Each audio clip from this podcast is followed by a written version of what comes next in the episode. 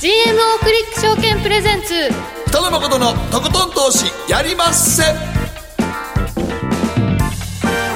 どうも皆さんこんばんは。北野誠です。そして進行 MC の大橋ろ子です。そして番組アシスタントは早乙女里奈です。よろしくお願いいたします。ます。そして今日はロンドンから帰ってきています。ロンドン FX こと松崎よしこさんです。はいよろしくお願いします。よろしくお願いします。まあでも考えた前回来てもらった時もブレグジットの話して、結局あれから2点3点してまあなんやよくわからん状態になってますよねもうね。もうどこにいても分かんないですね。日本に来たから分かんないのかなと思ったけれど、やいやもうでもなんかもう当のイギリスの方々はもううんざりしてませんか。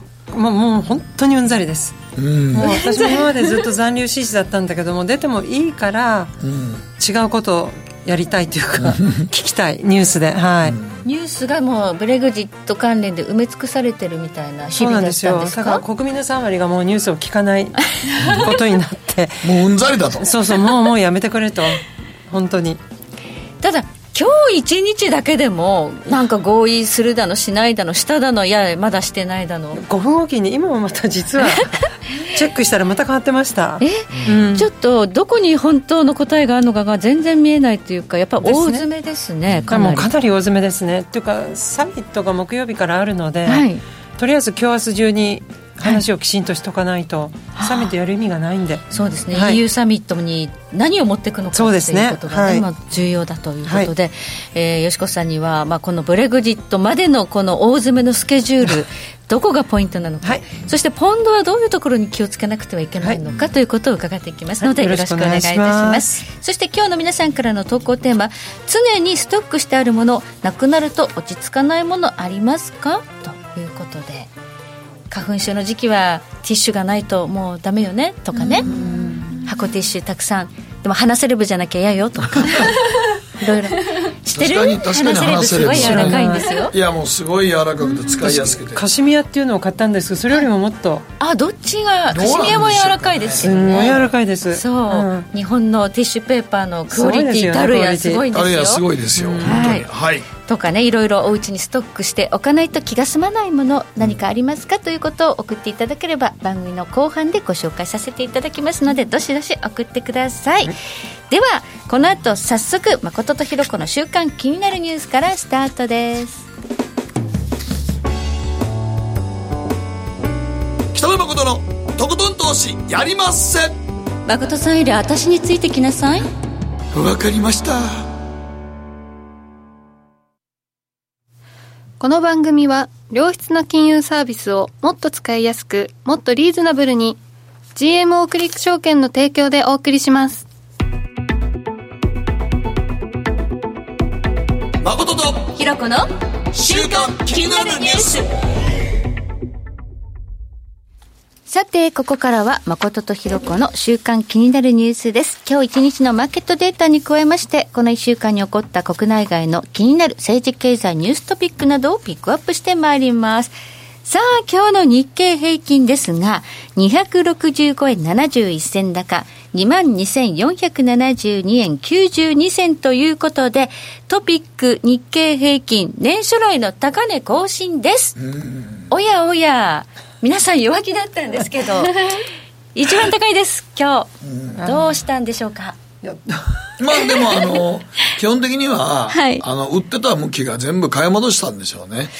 まあ、かなり外国人いやもう相当うん相当売ってましたね米中貿易摩擦の件で、かなりポジションで売りを仕込んだのが、はい。今回ちょっといろんなことが出てきて、はい。ぼちぼち一部合意に達するんじゃないかということで、はい。だいぶ買い戻して窓開けて3空みたいになってますよね。そうそうそう、なんかポンポンポンと日経平均のチャート見ると。冷、やしだけ見てたらね。窓がすごいあって、開いてね、はい、かなりいいチャートなんですが、うん。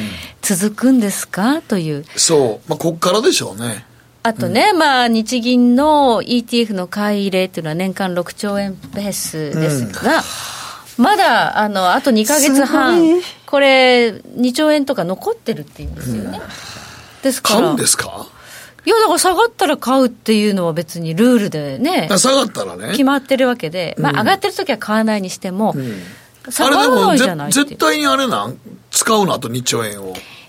そこはね。そこが分かんない。そう分かんない。そうだって上がってる時買う必要ないもん。ないですからね。うん。年初来高値で買ってくるやつはいないでしょうから。うん。というようなことがありまして、えー日経平均トピックス、日本株はなぜか非常に強いという状況があるまあ僕は売り方の買い戻しで一段落したかなと。ショートカバー。ショートカバーがもう全部いって、ほぼほぼ外国人の売りはもうほぼ終わったんやろなと思って、ショートカバーしちゃったんやろなと思ってね。うん米株も強いんですよ。昨日は237ドル44セント高、2万7000飛び24ドル80セントで取引終了。年初来の高値といいますか、最高値まで、まあ、あと2日ぐらいあれば届くんじゃないでしょうかって、ね、市場で。アメリカは利下げもしましたし、ちょっとそのイールドが立ってないところは、まあ、ちょっとね、短期市場でかなり金利の急騰があったということもあって、QE ではないと、パウエルさん言ってますけど、また資産買い入れ、まあ、拡大するという発表も先週しましたね。はい。これあしたんですか？ごめん私もうブレグジットで。そうですもうよしこさんはもうイギリスでいいです。いやいやいやいや。先週あの T ビルを600 T ビ億ドル、ルね。あー。T ビルを600億ドル買う。だから QE ではないと言ってるんですが、ただ債券ですからね一応ねっていう。そうするとリスクオンで、はい、これからバブルが来るというふうに言う方も出てきていると。まあ、特にアメリカがね。うん。でも今、あの、上海市場下がってますし、はい。だから上海の向きは、どっちかって言ったら、米中合意はあんまりそんなにできることもないんじゃないのっていうことですね。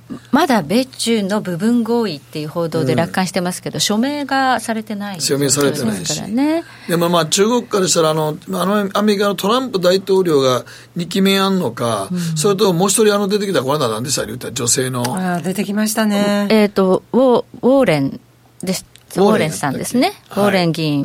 ウォーレンさんも、まあ、ウォーレンさんもかなり中国に当たりがきつそうなんで、なんかきつそうな感じの方ですよね全体的に人だからもうあの全門の虎肛門の狼みたいで、中国にしたら、ええー。まあ中国は厳しいでしょうね。結構その、手こ入れ策もあんまり効かなくなってあきたっていうような。うんだから世界的には僕、もうもうそのニューヨークではバブルが来るっていう意見がある中、世界的な経済はちょっと減速気味ですからね、今。うんそうですね。だからこのね、あの株価の上昇っていうのをすごく違和感を覚えている方がやっぱりいて、日米ともに。これはショートカバーだったらまあ終わって力尽きてまた下がるんだろうし。まあ、下がる言うてもそんなにも多分、日本株自体がそんな魅力的な相場じゃ、市場じゃないような気するんで、米国株の方はちょっと面白いかなと思いますけどね。まあまだ利下げできる余地があるあるだけすごいですよねあれだけすごいよね。2%あるわけですから。はい。ということと、あとはですね、あの、今年あと2ヶ月半ですが、ドル円のボラティリティがまだ8円なんですね。高値、安値。まだポンドはね、ちょっと動きがあるので。すごいですよねええうんドル円に比べればやりようがあるんですけど、ただ、ポンドは情報のヘッドラインがあまりにも激しくぶれるので、うんやなんか一人知ってる人が200ポイントのプロフィットでやったーと思ってなんかどちょっと席外して帰ってきたら550のマイナスになっててどんなストップロス置いたのみたいな感じだ。けどでもそれがもう今割と日常になりつつ日常になりつつありますね。はい、全くねあの逆の報道が今日は2点3点と、はい後でね出てます。はい。いろいろと解説いただきますけれども、まあ、ドル円はでも膠着しているというような状況にあります、ではここでこの1週間りなちゃんが気になった気になるニュースピックアップです、はい、えー今週はこっそりイートイン。8%の税率で購入し店内での飲食相次ぐというニュース見です。た通りやろ？誠さんの いや、これあの消費税がね、テンパレ日本は上がったんですけど、あの、軽減税率っていうのがあって、あの、持ち帰、コンビニで持ち帰ったら8%なんですよ、税率が。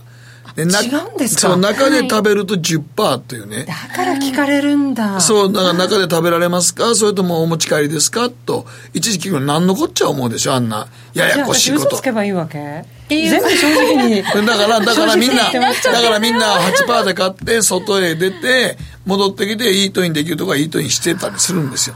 でもそれもいちいち店員さんも咎めてられへんので、もう。だからこれ、安倍政権もほんまになんかこんなどうでもええことと思うねよ、ほんまに。8倍ってええやん、もうずっと。食べ物に関しては8倍でよかったんですよ、全然。でも8でも10でも大した変わんないですよね45円とかなんかいやでもそうなんですけど、ちりつもで。ちりつもなるからやっぱり、食べ物に関してはやっぱり、ね、あの年収の少ないお年寄りの方とか大打撃なんで、やっぱり食べるもんだけは。やっぱり1割取られるっていうと計算しやすいので結構取られてるっていう感覚がそうやっぱりやっぱ800円のもんで80円作ってやっぱちょっとね、うんそうなんですよね。それでまあちょっと、まあ、このズルする人がいっぱいいるっていうニュースなね、ましてやね東京なんかとか、大都市のね真ん中のおられるコンビニの働いてる際、外国人の方が多いんで、日本人と揉めたくもないでしょうし、そんなくだらんことでもうくだらんことですよそんなもん本当に。ですよね。だからまあ咎めるところも多分ないでしょうから。もう咎めないですよみんななんでこういう仕組みでね、あの、走らせちゃったんだろうねってとこに。それやったらもう食事に関しては8番のまま据え置きでよかったんですよ、こんな本当に僕これ、くだらんなと思います。そうですね。はい、ということで、はい、イギリスはそういうところのその消費税は。もう何も言わなくても、バンと乗ってくるんで。初めから、えっと、一番低い、あの、レストランによって違って一番低いところで17.5%高いところはもう25%でもそれもメニューに書いてあるな載せますよって。だからもう有無は言え言えない。安いとこと高いとこがある違うんですよね。これアメリカだとほら悪いと払いませんっていう方で、うん、イギリスはもう完全に乗ってくるんで、もう覚悟して食べないと。あそう、うん、後でサービスが悪いからこれまあ本当に喧嘩するつもりならできるかもしれないけど見たことないですねそれが。うん、もう慣れっちゅうのは恐ろしいもんですね。恐ろしいですよね、はいということでね税金はどんどん上がって、まあ、導入されたばっかりなのに経団連あたりはもっと上げないと経団連儲かりますもん。ねっていうね。払い戻し税があるから。そうなんですよね。国民のことよりもやっぱりねその企業のよりになってるっていう感じはちょっとありますけどね。日本の場合だからそのねあの消費税増税で原材料費も今ね、逆に円高の時は原材料費安いですけど、あの、円安の、日本結構今円安になってたから、そう考えるとね、原材料費が高くなるので、ほなもう、あの、ポテトチップスなんかが、パンパンやねんけど中身少なくなってますから。ステルス値上げ。値上げ。値上げ。ますからね。ね。ものがね、小さくなったりね、少なくなったりということでね。はい。さあ、あの、ニューヨーク市場オープンしてますけれども、今日は今15ドル安というところでスタートしています。21時30分、1時間ほど前、9月の小売売上高、アメリカは消費があの柱になってますので、注目の指標なんですが、予想がプラス0.3%のところ、なんと前月比でマイナス0.3。予想がプラスなのにマイナスの0.3%だったということで、これがちょっと良くないという指摘と、コアの部分、自動車、まあ、など、ガソリンなどを抜いた部分は、予想がプラス0.2のところ、マイナス0.1。ただ、先月分がゼロのものがプラス0.2に情報修正されているということもあって、思ったより悪くないというふうに分析する向きもあるようです。ただ、過去7ヶ月で初めて減少に転じているので、やはりプラス予想がマイナスであるというインパクトは多少、今日の株式市場どう反応するのか注目といったところですね。では、ここで、えー、週刊気になるニュースは終了。この後はマーケットフロントラインです。北野誠のとことん投資やりまっせやりまっせって何語ですか？さあねえ先生好きって10回言って。それ10回クイズでしょいいから。じゃあ好き好き好き好き好き好き好き好き好き好き。僕も先生好き。え？もう。思わず笑みがこぼれる。株式 FX は GMO クリック証券。バカモン！お前は周りが見えてないまた怒られちゃったよ。部長の前歯に自分勝手するな！大学生のノリはもう通用しないぞ！はい。ノリをどうにかしないとまずいですね。部長歯にノリついてますよ。もっと楽しくもっと自由に。GMO クリック証券。エミさん。どうしたの？僕最近考えてしまうんです。毎晩月を見上げるたびに僕の将来はどうなってしまうんだろうって。同時に思うんですこの虚しい気持ちに寄り添ってくれる女性がいたら。好きですで、よくない？シンプルにわかりやすく。GMO クリック証券。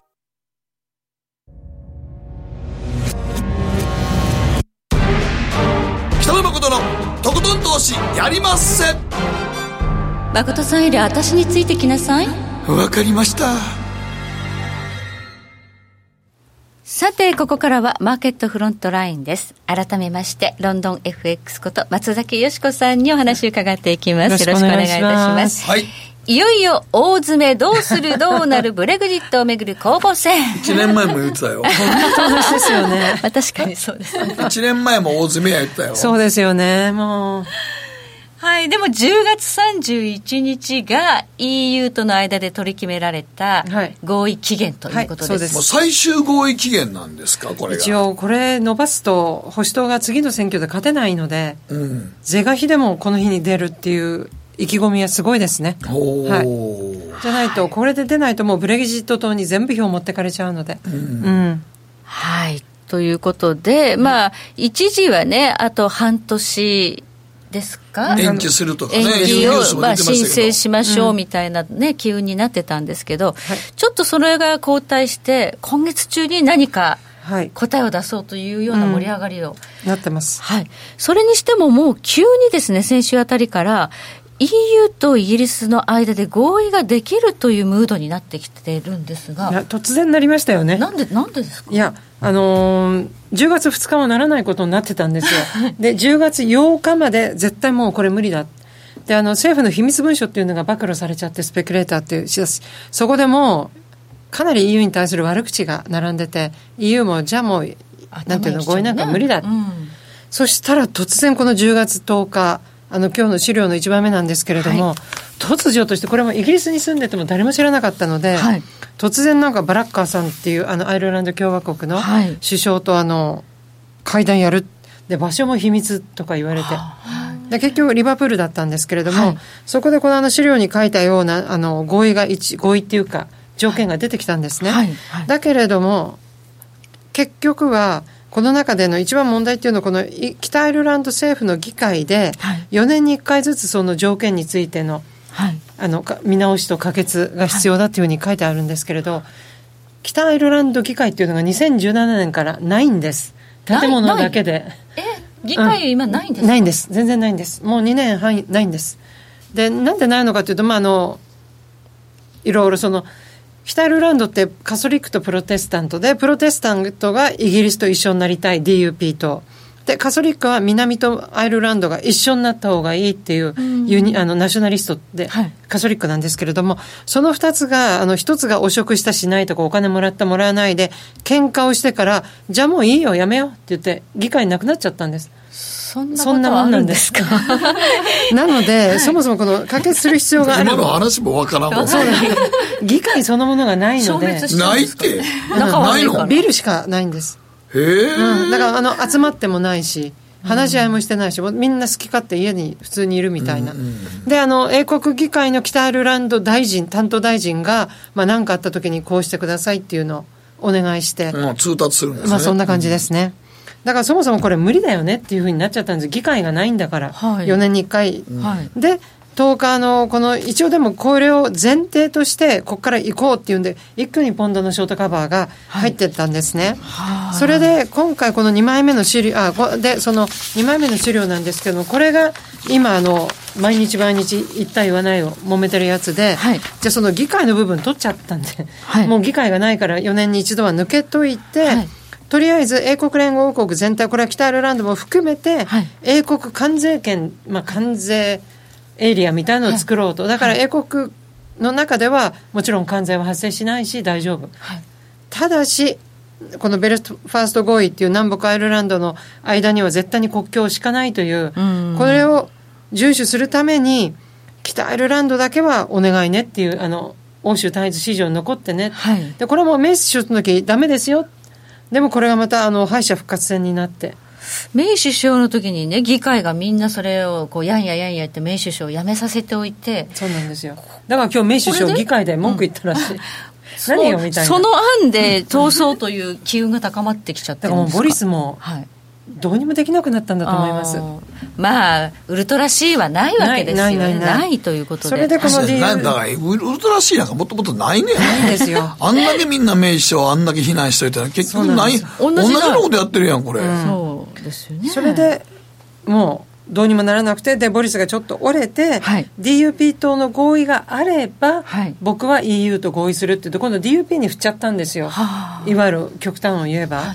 でこれ3枚目の資料なんですけれども、はい。そのアイルランドが許せないのがこの青い線で引いてある国境なんですけれど、ええはい。今申し上げましたようにこの赤い国境の部分は、はい。英国連合全体の共通関税権、はい。だからこの青い線はないんですね、だけどこの赤いところで国境みたいになっちゃうので、はい。これをなくすために今度はこの青い国境で北アイルランドだけが欧州単一市場ルールに残る。はいでこの問題点が多すぎるんで今 DUP がはい。絶対にあのなんていうんですか合意なんかできない、はい。ってことはボリスも合意できない。はい。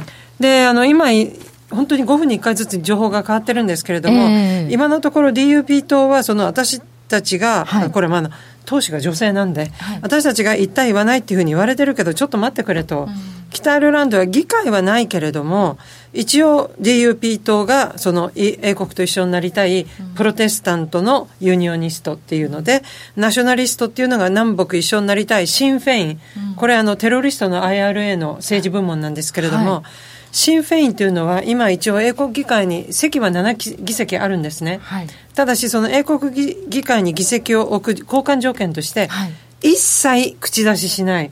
一切採決に参加しない。とにかく僕たちを完全にいないと思ってくれみたいなはことで入ってるんで、はい。今回のあのいろんなメイ首相の時の採決にも一切このシン・フェインは手を挙げていないんです。あ。あそうなんですね、うん。はい。で DUP はさすがにもう自分たちのせいで合意がダメになったとか言われるのはちょっともう我慢できないとこの際シン・フェインに呼びかけてるんですよ。あなたたちも正々堂々とここに立って表舞台に立って、すべての責任を一緒に一緒にやりましょう。で、とはいボリスに対しても、はいちょっと待ってくださいって、いつもね、DUP 党がいいって言ったら言うけど、ここはもう、シン・フェインと DUP 両方が合意した案に対して、英国議会が動いてください。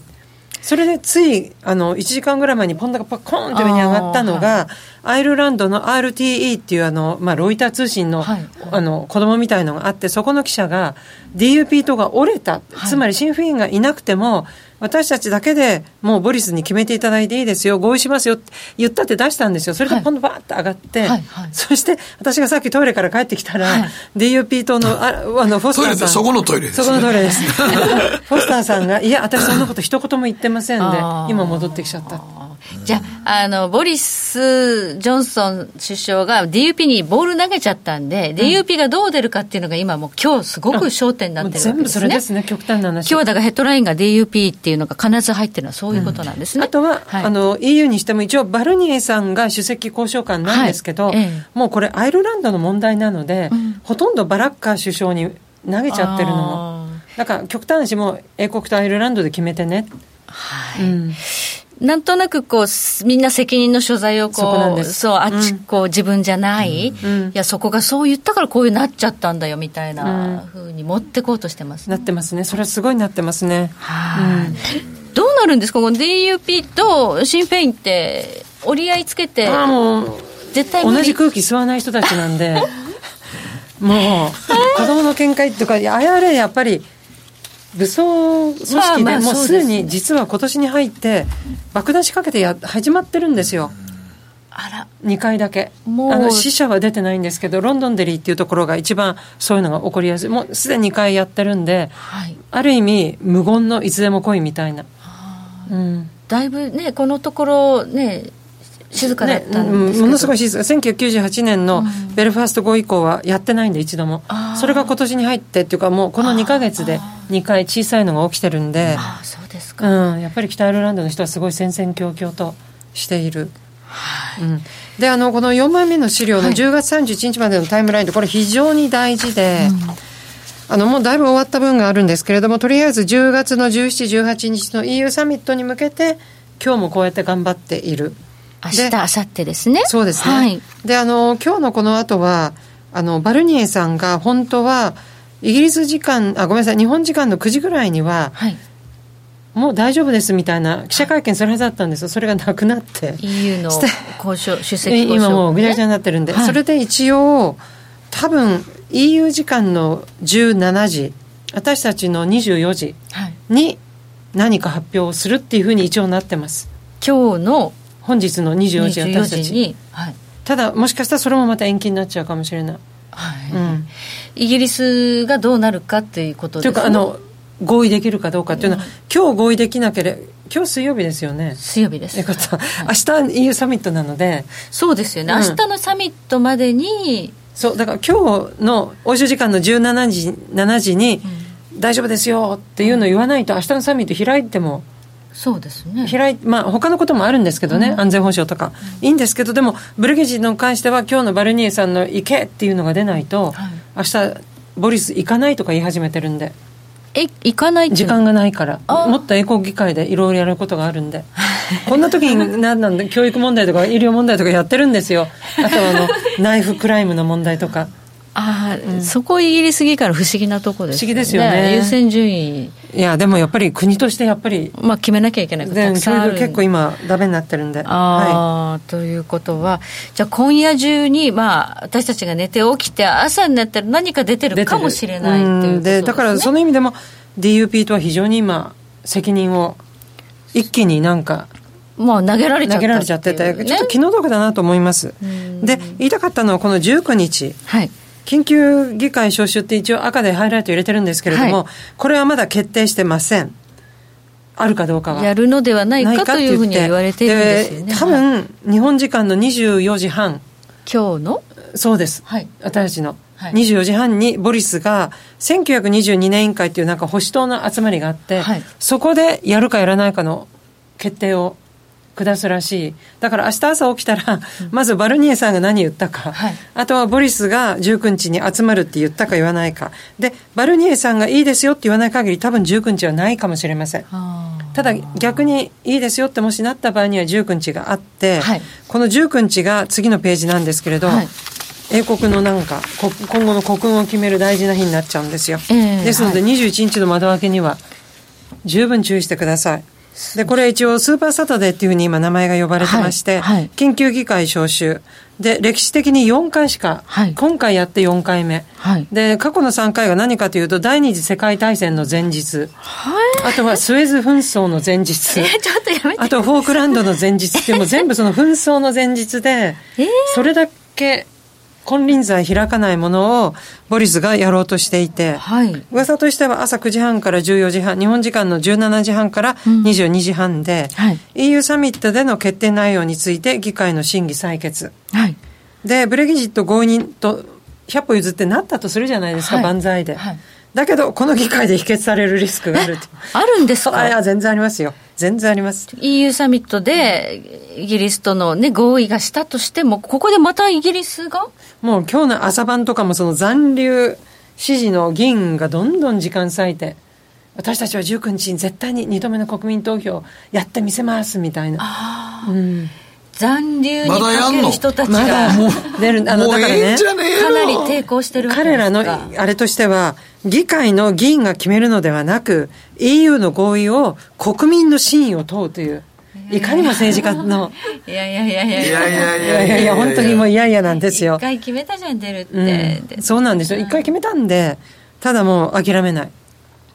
ということで、もしかしたらここで否決されるリスクが出てきて、はい。そうなってしまうと、やはり窓開け的な、せっかく合意したのに、また、ここ？れでこ？みたいな。いや我々はあの国民の信を問うんだっていうことで、うんっていうふうになるか。議会が否決しちゃうかもしれないそうです。あとはまあ内閣不信任案決議を、動議を、コービンさんが、党首が出すか。でも EU サミットで合意したらもういいやんか。って思うでしょそこが政治家なんですよい。やもうでもこれがそれをさ EU サミットでブレグジット合意になってんのにイギリス自体の議会で否決やったそれと最初から国民投票やめときゃよかったやん本当ですよね。ねえだから今回そのバルニエさんがその EU のサミットで合意するのをやめようと、とりあえず一応合意仮合意にして、英国の議会に19日決めてもらって、はい。そこでいいですよって言われたら改めてサミットを開いてでもう一度本正式な本正式なうん。仮契約ぐらいしかないそう仮契約。そういうのはもう出てますね、うんざりっちゃうんざりですけど。そうそまあ、それがそういう仕組みになってるんだとしょうががないんですこれでも実際に今どうなんですかね？これでまあ合意が決まって、はい。ブレグジットになったとしたらはい。条件付きのですか？条まあ、条件付き、はい。今無条件ですかこれ？いや条件あるんですよ。だからあの北アイルランドだけに我慢してもらってはいはい私たちはやったやったっていう、はいはいはい、うん、だから条件付きだったら国民はもうそんな嬉しいことないですよね。だって今、うん。合意なきでどうなるのか分かんなくてそう今もう合意なきブレグジットですもんね、そうです。となると、え、実際に、あの、まあ、こあとかまあ、この FX の番組にでもあるんですけど、はいこれ、ポンド円、ポンドとかどう動くんですか？ポ円ド、円じゃなくて、ポンド合自体が。意なきになったらポンドやっぱり売り売られます。売られますでね。今までのポンドの売られっていうのは政治リスクでずっと売られて、今政治リスクが軽くなって買い戻されてる、うん。次は今度経済リスクが入ってくるんですよっていうのはリセッション確定になるので、はいはい。で経済リスクの次は今度金融政策リスク、つまり利下げと QE 同時にバッと入るんで、うん。そうするともう買う材料は一個もなくなないですよね。うん。ないなくなるんで三重のネガティブに。うん。今、ポンドが上がってるというのは、あくまで、もしかしたらこれ、合意っていう、今まで考えもしなかったシナリオがあるかもっていうのが、先週、急に高まったそうなんです、だからショートカバーなんです。ね。うん。うん。だから本格的な、まあ、新規でポンドこれから買っていこうっていうような買いではないと。であのヘッジファンドとかみんなもうオプションでヘッジしてるんで、ポンドコールで、はい。だから特にその現物のポンドロングっていうのはもう夜寝れないですよね、そう怖くて。ですね。うん。はい、ですから、ショートカバーはあくまで買い戻しなので、新規につながるっていうのは、本当の意味でのちゃんとした合意というのがあって、ちゃんと期日までにブレグジットすると。で19日にも可決すると。かけそれ、まあ、31日ってことは19日が、まあまあ、最終期限ですねね、今のところね。そうですね。はい、EU サミットプラス19日、そでもう一言加えるともしこれが緊急招集されませんでした、はい、そうすると同じことが21日に起こるんです。21日、うん。今度は？月曜日です、はい。正々堂々と、そうすると22日東京お休みなので、はい。ちょっと苦しいかなと。アジア時間また窓開きかなみたいな、ちょっと待って、うん待ちます。そっか。そういうことですよね。土曜日にやるはずなのが、今度月曜日になってずれるだけで。で、そうすると、日本の、同じだけ残念なことが起こるかも、これ気をつけなくちゃいけないということで、そうね。ちょっと今、ポンドね、あのかなり乱高下してますけれども、今夜まずかなり大きな決定がある。0時から0時半にかけて。っていうことですね、はい。はい。バルニエさんとボリスさんの発言待ちということでしょうかね。はい。はい、はい。ありがとうございます。松崎よしこさんに教えていただきありまがとうございました。した。北野誠のとことん投資やりません。GMO クリック証券の魅力は何といっても業界最安水準の株式手数料さらに企業価値や業績が一目でわかる財務分析ツールマーケット動向をスピーディーにキャッチいただける充実の投資情報。その他使いやすい高機能取引ツールを取り揃えており投資初心者の方にも安心してご利用いただけます。また GMO グループの株主優待を使うと保有株数に応じて最大2万9000円の手数料相当額がキャッシュバック。GMO グループのお得な優待ぜひご利用ください。株式取引なら GMO クリック証券。GMO クリック証券株式会社は関東財務局長金賞第77号の金融商品取引業者です。当社取扱いの金融商品のお取引にあたっては価格変動などの理由により投資元本を超える損失が発生することがあります。お取引をする際は当社のホームページや契約締結前交付書面で手数料などの諸経費及びリスクについて十分ご確認ください。北野誠のとことん投資やりませ。んやりますせって何語ですか？さあ。マーケットのリアルということで今日は顔出し NG でございますが今週のゲストは個人投資家玉堂さんです。よろしくお願いします。どうもよろしくお願いします。はい。パパゾウです。はい。そのあたりで追ってください。はい。黄色いマイクの奥にいらっしゃいます。はい、はい。ありがとうございまして玉堂さんはもうあの何年ぐらい前から投資やり始めたんですか？はい、私は大体20年ぐらいもうやってますね。はい。きっかけは最初何をやろうと？きっかけはですね、あの、ななんでやろうと思ったんですか？投資は。あの、就職しまして、はい。で、その職場でパソコンがいろいろ使えてですね、はいはい。で勤務中にこう株のシミュレーションとかやってたら結構成績が良かったんですよね。勤務中に勤務中に。で転職した時に、もうこの仕事に一生を注いでいくんだと思って初任給を株につぎ込んだわけですね、ちょっと論理の飛躍があるんですけど、はいはい。それが、えっと何年代ぐらい？それは2000年でしたね。だちょうど20年ぐらいになるんじゃないですかね。ああ2000年代っていうと、まあ、IT バブルはあったけどやっぱりバブル崩壊からの時代ですよね。いやもうおっしゃる通り暗黒の時代でしたね、はい。そうですよね。もう IT バブルもちょっと終わってなんやかんや言うてなんかね。ちょっとだから。あんまりええ時じゃなかったですよねそうですねはい。最初に買った株の銘柄とか覚えておられます？最初に買ったのはですね、えー鹿島建設とか。お いきなり。そうなんですよ、建設会社から、はい。はい、あの万年バリューっていう言葉を知らなかったので、いろいろ数字を見て安いなと思ったんですよね、はいはい。とかあと富士銀行とかあら今やなきです。今もうなくなりましたね、はい。はいはいはい。みずほになるまで付き合い切りましたけども。ほうほうはいほうほう。ほこれなぜそれを選んだのかっていうとやっぱりスクリーニングして割安だったっていうことだったんでしょうか？そうですね。スクリーニングしたりとか自分でい。ろいろ読んだりとか、あと、まあ、ちょっと応援したいなと思うような動機があったりとかそういうことでしたね。企業を選ぶね最初のモチベーションを応援したいなっていうのもありますけどね、そうそうそうそれは結果的に日本株投資っていうのから今ねあのブログで有名なのは米株ですけれどそもうですね。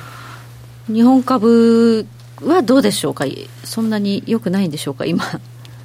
そうですね。あの僕はもう2010年から米国株しかやってないんですけれども、なかなかこうやっぱりね厳しい状況っていうのはあんまり変わらないのかなと思いますね、数字なんかもやっぱり米国株と比べると全然違いまいやもうすので米国株に比べてやっぱりパフォーマンスが全く違ってるからええ時に乗り換えはりましたよね。2010年ってまさに米株がねあのリーマンの底値からこう立ち上がって上がり始めたぐらいの時ですよね、そうですね、ええ。あの為替なんかも非常に弱かった頃ですよねあの頃が。えなんであの日本株のパフォーマンス悪いか米国株になぜ移ったんですか？日本株はですねあの私は見ての通り日本人なんで、日本大好きなんですけど、あのまあ、こっちがこうストーリーを持って買うんですけども、何回かこう増資とか、うん。ああいう株式を希釈化することがありましてね、はいはいでこんな簡単にストーリーが変わっちゃうんだったら安心して投資できないなというふうに思ってはいたんですよ、はいはいはいはい。でそうした時に為替がこう随分動いて、1ドル80円とかありました。いっぺん割りましたからね。そうなんですよね、はい。そうすると通貨を変えるだけで、まあ、大体購買力平価的に100円ぐらいがね、その頃適正かなと思ったんですけども1ドルが、それで2割取れちゃうっていうのが美味しいなと思って、もうはい。全額一気にドンと買いました FX ドルの方に行ったわけですか、ええでもええ時に行ってますよねそう考えたら。そうですねいい時期でしたね、うん。でそれはもう機能してうまくパフォーマンス上げることができたというそうことですね。ですね。今も主に主戦場はアメリカ株なんですか？今もそうですねはい。ペーパーセットに関してはもう僕はドルほとんどドルでやってますね、ペーパーアセットじゃないのも今はいろいろやってる。そうですね。あの太陽光とか、あちょっとその前にその、ずもうちょっと株の話聞きましょう。なんで太陽光に来るいや、のなんかペーパーアセットに関してはというか幅広いんだな。いやいや、だから太陽光もやってるんですが、その前に、あの、アメリカ株で、なんか、あの、こういうアメリカ株では投資スタイルはこの投資スタイルがいいよねっていうのはあったんですか、なんか？やっぱりあの私金融株が結構好きでそれ日本株の時もそうなんですけどすごいボラタイルなんで、こう、まあ、逆張りスタイルだったんですよね、はいはい。でそのうまみがあるのでまああの2010年以降も、まあ、リーマンショック直後とかもそうですけどアメリカの銀行株に投資をしていたんですよね。でも、が非常にリーマンショック以降のしばらくアメリカの銀行株って安かったですよね。安かったですね。シティが1ドルとか、そう日本からもね、撤退しました、まあ日本が撤退しましたけどね。えーでバンク・オブ・アメリカなんかも7ドル8ドルとか、僕が買った時でも10ドルちょっととかでしたもんね、そうか、シティの1ドルは、今やったら考えられないですね。本当ですね。ただチャートを見るとね、すごい怖いチャートしてたんで、どうかなというところでした、なくなっちゃうんじゃないかって。そうもうひょっとしたら潰れるのかなというちょっと噂もありましたからね。ありましたね。はい。でも聞いたらなんか日本のみずほの安い時とか、シティバンクも全力買いしてるっていうから、すごいですね。金融株お好きなんですね。好きですね。まあでもいつかこんなことしてたらね、大変なことになると思うんで、もうもうやめました、でも。今は金融じゃないんですか？今は金融でもあの、まあ、銀行は結構こうどこの国にもありますし、うん、こう数がやっぱり多いですよね。っていうことはやっぱり参入障壁としては低いのかなって思ってまして、業態もそんなに大きくあるわけじゃないですから。まああの銀行株は全世界どこでも分かりやすいと分かりやすいですよね。で、ね、まあ途上国においては金利も高いですし、その融資の需要も高いので。うんこう成長企業になるんですけども先進国なんかだとそれよりもむしろこう金融技術を使ったそういうアラウンド金融株みたいな方がちょっと面白いかなと思ってウォッチしてますね。アラウンド金融株？はい。例えばどういったところですか？例えばあの ETF を蘇生する会社のブラックロックとか、はい、この2年ぐらいダメですけど、はい、ブラックロックとかあとパッシブのその指数を作る MSCI とか SPGI とか、そういうところは好きですね。何も金融って言ったら銀行だけじゃないということですね。クレジットスコアを作る会社とかそういうちょっと渋いところが好きですね。なるほどね。はい。はい、あの最初はでもなんか一度ここにあの今まで一番失敗したトレードはキンダーモルガン。ああ懐かしのキンダーモルガン。懐かしのキンダーモルガン。これやらかしましたね。はい。200万ぐらい損しましたね。まあでも、まあ知れてますけどね、まあそのぐらいで済んでればね全然 OK でしょうけども、ほんで先ほど言われたあの太陽光発電とかこれは自分でどう調べはったんですか？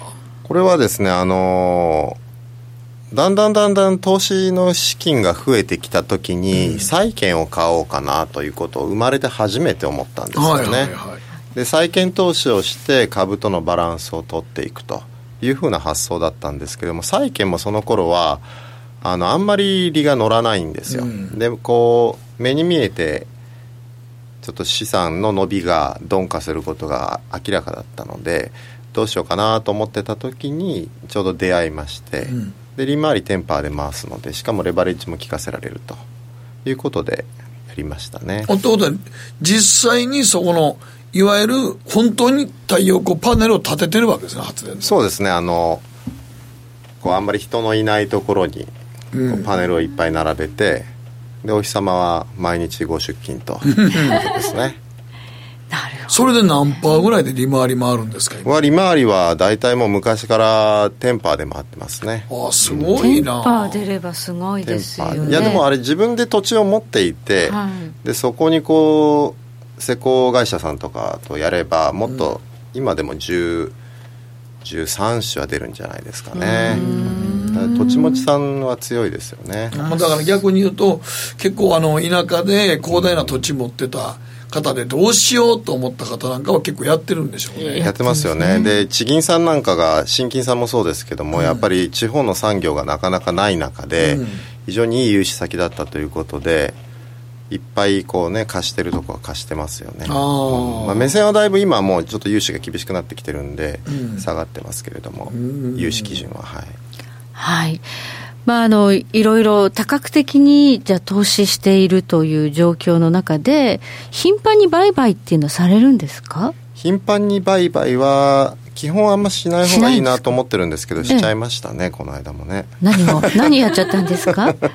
あの今年一番良かったのはあの2018年末に相当下がった時に S&P500 のはい、あの指数を買って SPY とかそういうのですよね、はい、VTI だったかな、はい、を買ってでちょっとパーセント取って満足したっていうことがありましたね、うん、VTI のその独立したその指数っていうのは特にないんですけどその S&P500 にほぼほぼ近似するので、はい、S&P のこう買い時をちょっとテクニカルで見て、入って売ってっていうのはなかなか面白いんですよね。あじゃあやっぱりテクニカル分析なんかをして、まあ、トレーディングということもまあ、まだやってるということ、ね、そうですね。やめた方がいいですけどね。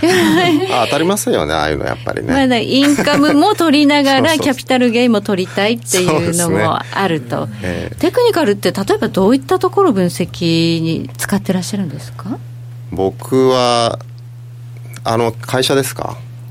まあ、選ぶときと、チャートを見るということですか、それともチャートですね、テクニカルで入るときは、やっぱりそのサポートラインと、あと、レジスタンスを見て、今の SP500 は大体もう2600から3000の間でずっとボックス2年間動いてますから。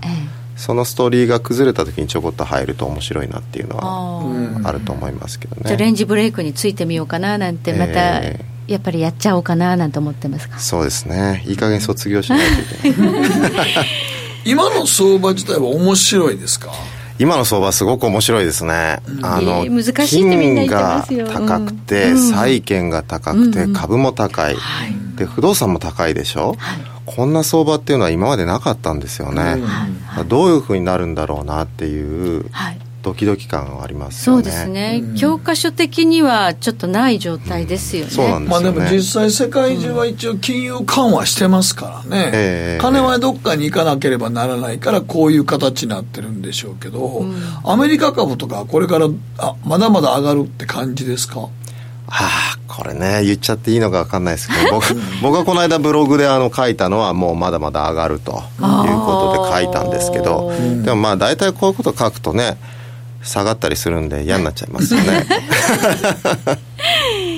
いやでも上がると見るそのロジックというか背景にどんな？いやもうシンプルに本当に金融緩和がすごいのであのヨーロッパなんかもほとんど今低金利ですよね。マイナス金利になっていて、はい、気が付くと日本株じゃないや日本のあの金利が相対的に高金利になりつつあるっていうような、うん、そういう歪んだ状態なんですよね。うんでこの金利状況が変わるかっていうとあの経済的な指標が本当にドイツなんか今まで引っ張ってたのがすごく悪いですよね。今ドイツ悪いですね、えー、そうするとしばらく続くんだろうなと。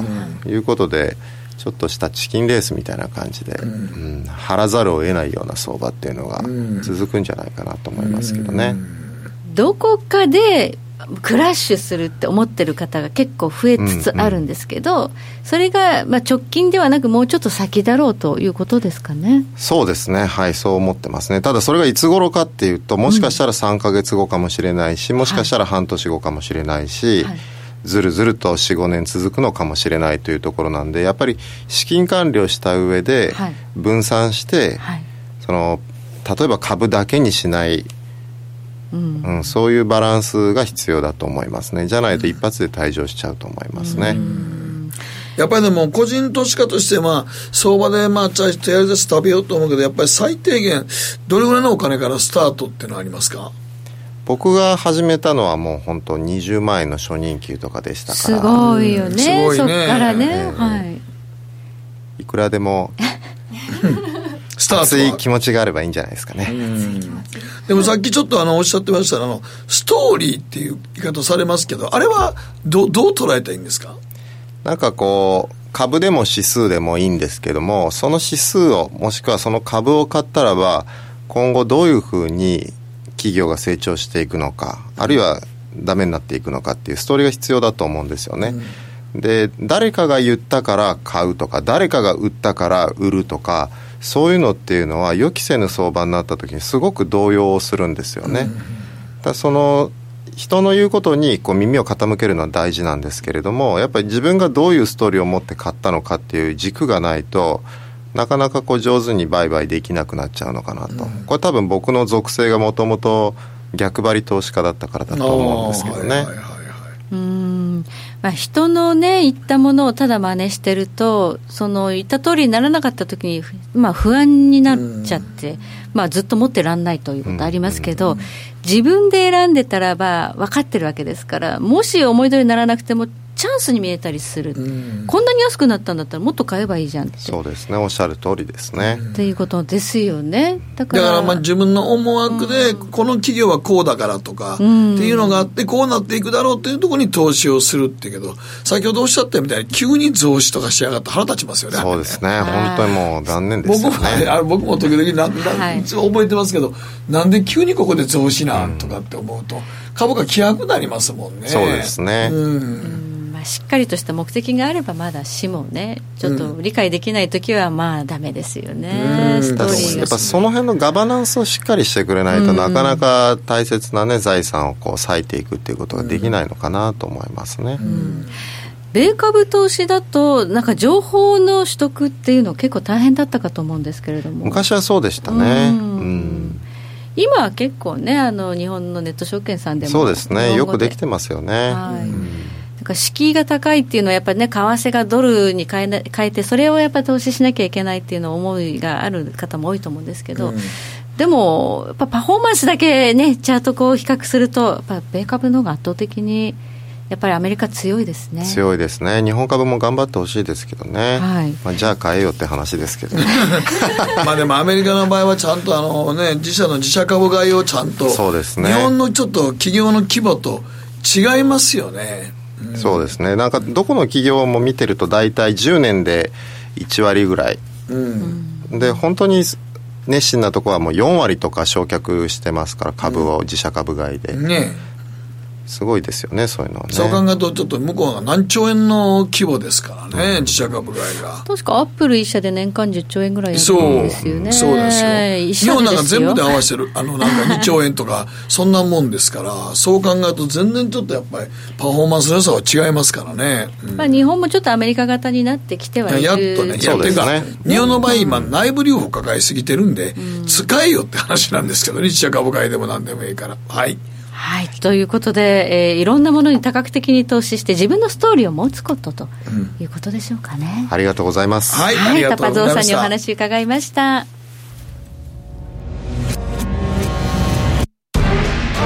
北野誠のとことん投資やりまっせ。誠さんより私についてきなさい。わかりました。すると川上からどんぶらこどんぶらこ。どんぶらこって何？桃が流れてくる音だよ。じゃあかぼちゃは？こ天ぷらこ天ぷらこかな。鳥は？唐揚げこ唐揚げこ。おやすみ。置いてかないで。頑張るあなたを応援します。GMO クリック証券。占えましたぞあなたの未来。えどんな？あなたは努力次第で大きな成功を収めますただし野菜中心の食事と早寝早起き適度な運動をして健康なんだよ。母ちゃんのセリフと一緒じゃん。未来は自分で切り開く。株式 FX は GMO クリック証券。あらっしゃい。ご注文どうぞ。うーんと大盛りラーメンにトッピングでチャーシューコーンメンマ海苔それに味玉白髪ネギねあバターとワカメも。全部のせ一丁。シンプルにわかりやすく株式 FX は GMO クリック証券さてここからは皆さんからいただいた投稿を紹介していきます今日のテーマ常にストックしてあるものなくなると落ち着かないものは？はい、FX 楽しいわ。えっ、と、サバ缶、オイルサーディン缶、しらす、ゆで卵、ビール。要はつまみと酒なんですよ。ゆで卵は高タンパク低カロリーでそのままでよし。サラダポテサラ麺類のトッピングとか使い道も豊富。しらすもアレンジしても何に足しても美味しいつまみなんで安い時に買って冷凍してあります。ビール飲まないとかありえないのでとりあえず消費税税前に10ケース買って自分の部屋に積んであります。ちょっと邪魔ですけども現在としらすは冷凍しとけばいいのか。そうやね。だから使う時だったら別にねちょっとずついやいやサラダの上にも触れますからね。そう、うん、確かにそうです。サバ缶とかオイルサーディンもいろいろ使えますからね料理に。パスタとかに結構オイルサーディンはそうですね。はい、重宝しますよね。重宝しますよね。なるほど、はい。酒飲みさんでいらっしゃいますね。はい。はい、続いては？はい、えーこちら小太郎さんからでストックしているのはビール焼酎カップ焼きそばです。この番組のリスナーは酒飲みばっかり、ね、酒飲み多いですね。ジンクスですが私が愛した商品は店頭から姿を消します。最近は10年前に好きだった発泡酒が復活してくれて嬉しいのですが好きな辛うま焼きそばがどんどん店頭から姿を消しています。ドン・キホーテで買いだめし買いだめしていた焼きそばも先週食べてしまいました。妻からは飲みすぎと言って叱られますがとりあえず飲みたいのでビール発泡酒焼酎は切らさないようにしています。お家で飲む派ですか？よしこさんはお家で飲む。はい。お家がっつり。じゃあつまみもいろいろと。はいストックが。なんか今聞いてた俺らちょっとなんか缶詰居酒屋とか行きたなってきたな。行きたくなってきた。何ですかそれ？えあ知らないですか？日本にはそういうのああるんですよ。あのかいろんなものすごい缶詰がいっぱい置いてあってその缶詰を温めてもらうだけの居酒屋。え自分家で飲めばいいじゃん。いやいやそれががいやそれがその缶詰の種類が半端じゃないんですよ。神田とかにもありだし巻き卵缶詰とかもういろんないやそれすげえうまいんですよ。美味しいの？美味しいんですよそれが 田畑さんお家で飲みますか？よく飲みますね。ああ何派ですか？抑えないといけない。何派？何でも飲みますね。はい。何でも飲む。酒飲みばっかり集まってますね,、集まってますね。さあ、えー、くじ運が弱すぎる巨人軍さんからいただきました。僕が絶対に備えておきたいのは携帯型のウォシュレットです。ウォシュレットが当たり前の生活になっておりそれが使えないとなると耐えられないと思う。イギリスに住んでくださウォシュレットいないもん。ないもん。ないないないとうとうまだイギリスに進出してないのトイレに電源を入れちゃいけない火事の防ぐために。だからウォシュレットはできないんです基本的に。よかった日本で。だからこれが当たり前になると。僕らはもうこれが当たり前だって今ウォシュレットないトイレが嫌やもん。ですよねわかります。うん。じゃあ携帯のウォシュレットって日本にあるんでぜひ買って帰っていただいて、でもトイレで電源は使えないっていうことダはねメですだからヘアドライヤーも使えないし、うん。全部今でこういうビーッ髪の毛バーってうちの娘とか落としていつも喧嘩。使う場所が結構、うん自分の部屋とかでやってくる時々もう廊下でやったりとかするんでお風呂のすぐ横の。大変なんですね。はい。いろいろ違うんです。はい、はい、もうヨーロッパが離脱しましょう。はい。はい、時計の針は11時26分回っています。北野誠のとことん投資やりまっせ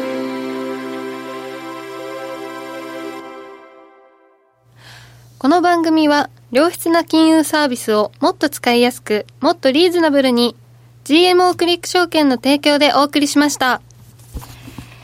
さてここからの注目イベントスケジュールですが、まあ、ダウ平均今30ドル安ということで小幅安でポンドはでもちょっと買い戻し基調が続いているんでしょうかね。ポンド円は今139円というところまでね。はい。上がってきています。さあ、よしこさんの先ほどの話からもありました、今夜まず寝て起きた時に、どんなことになっているかというのが、まず山がありますね。はい。はい、えバルニエさんの、まあ、話と、とあとはボリス。ボリス・ジョンソンさはい。んの19日の招集が本当にあるかどうか。どうか。はい。で、明日、明後日の EU 首脳会議、はい。ここでイギリスとの、まあ、折衝案というか、まあ、ね。新しい案ではい。合が出るかどうか。ですね。はい。はい、それ以外にどういったところ注目でしょうかね。来週また誠さん日本火曜日休場。そうですね。即位の日ですから、ね、即位の日ですからね、ちょっと連休多めなんですけどね日本はね、はい、ここはちょっと1日月曜日出てきて休場ということになるのでこの辺はやっぱりマーケット空いてない時にブレグジット関連のニュースが出る出ちゃうかもしれないですね。はい。うん。19日の緊急招集がなかったらなかったら21になる。21です。はい、そうすると22が荒れるかもしれない。ありますね多分ね。はい、ということで皆さんポジション管理お気をつけください。えこの後延長戦でまたタパゾウさんそれからよしこさんに引き続きお話伺っていきますので延長戦もお付き合いいただければと思います、はい。ここまでタパゾウさんでよしこさんどうもありがとうございました。ありがとうございました